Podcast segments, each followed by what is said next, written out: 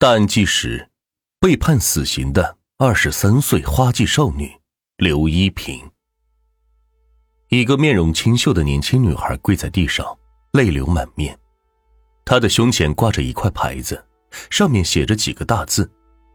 她的身边站着几个人，正在把手里的枪上膛，然后贴近对准她的后脑勺，扣动了扳机。随着一声悠悠的枪响传出。他如花一样的生命，就此凋零。可能大家很难想象这是一副什么样的场面，而其实，这个长相白净、看起来人畜无害的女孩，名叫做刘一平，她只有二十三岁。那块牌子上写的是“贪污犯刘一平”，她身边的人都是武警官兵，她因为一宗震惊全国的贪污案件而被捕。被法院判处死刑，这一天正是他执行枪决的日子。暖玉在此集当中，把本案的历史相关图片都放在了简介里，大家感兴趣的可以去看一眼。就这样，她成为了自改革开放以来被处决的最年轻的女贪污犯。在临死前，她在狱中留下了一封悔之不及、情深意切的遗书：“人生是一种机遇。”是一种不复再有的邀请。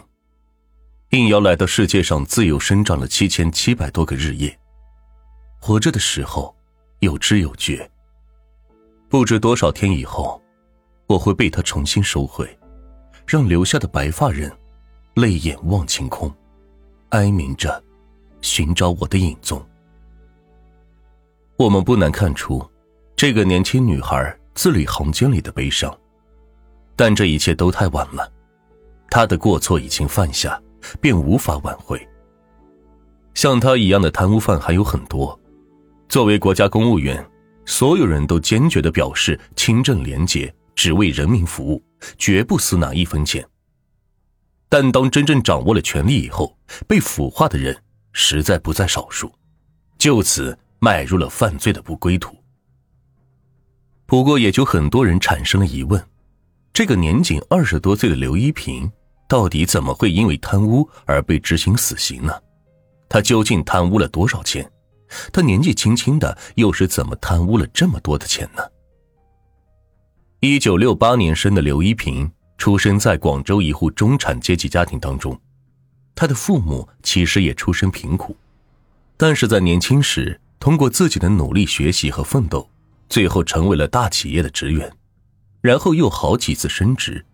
家里的条件自然也就越来越好，生活水平算得上十分优越。所以，刘一平这个孩子从出生起就受到了父母的悉心照顾，家里也不愁吃穿，所以他没有受过苦，吃过亏，向来都是备受宠爱的。享受着优资教育资源的刘一平的成绩也不负众望，从小在学校班级里都是处于上游。在老师和家长眼中，她就是个文静乖巧的女孩，在学习上的态度端正，思维敏捷。凭借着一贯的好成绩，刘一平很轻松的通过了高考，以过人的成绩考入了当地一所不错的大学。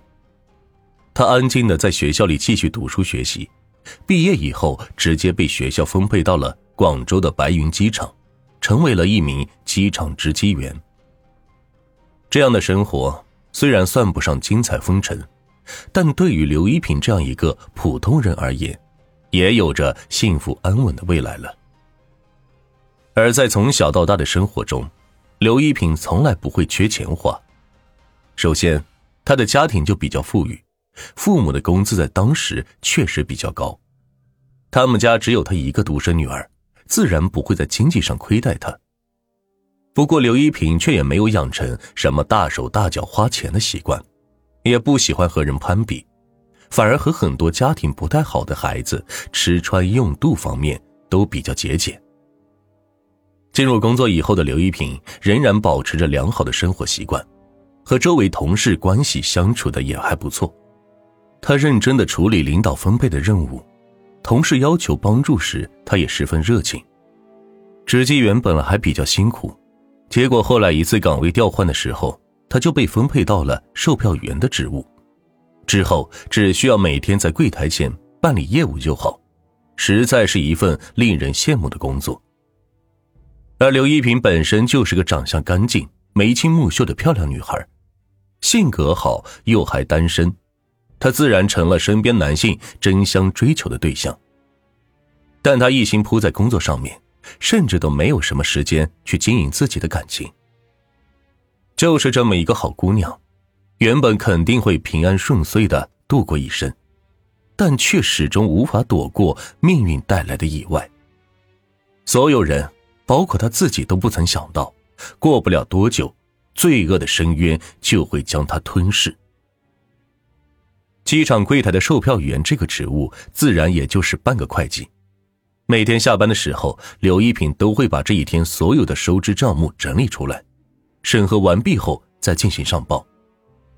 可就是在一九九一年的某一天傍晚，当他埋头审核时，忽然目光猛地停在了其中一行，然后冷汗像雨一样的冒出来。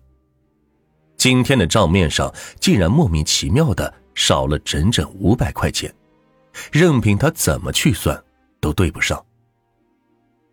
刘一平冥思苦想，终于回忆起了那对中年夫妇，因为当时排队的人很多。他在手忙脚乱中把机票递给了他们，却忘记了收钱。在当时，五百块可不是一个小数目，足以顶得上刘一平好几个月的工资了。靠他自己的确不太能补上。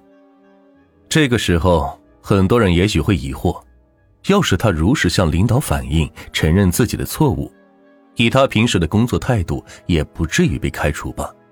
又或者他找父母求助一下？以他家的水平，这五百块钱还是比较轻松的就能解决的，怎么就成了个大难题呢？其实这就是刘一平最大的缺点，虽然并不严重，但是在这个时候恰恰将他拖向了不归路。他的自尊心太强了。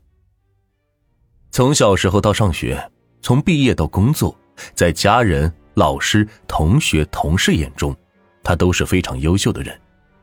他并不是舍不下面子，而是自尊心太强，或者说过于脆弱。所以刘一平开始想别的办法来解决这件事。经过多方打听和深思熟虑，他发现了一个门路：售票员可以偷偷通过改签票来从中取得废票的额度。不过，他作为一个高材生，品德也一直很高尚。在明知做的事情绝对犯法的前提下，内心还是无比挣扎、犹豫的，甚至考虑了很久，都不能做出决定。到了最后，纠结的快要发疯的他，竟然把这个会影响自己一生的选择交给了老天。他要用抛硬币的方式决定是否改票。当那枚五分钱的硬币在空中旋转着落下。刘一品看到的是象征着犯罪的那一面，他甚至不肯履行承诺，于是自欺欺人的多试了几次，但命运却开了一个大玩笑，这几次全部都指向让他去犯罪。带着一股宿命感的刘一平，终于将手伸出了法律的边界之外，所以他第二天便果断的改动了发票，把自己之前亏空的那五百元的账目给补上了。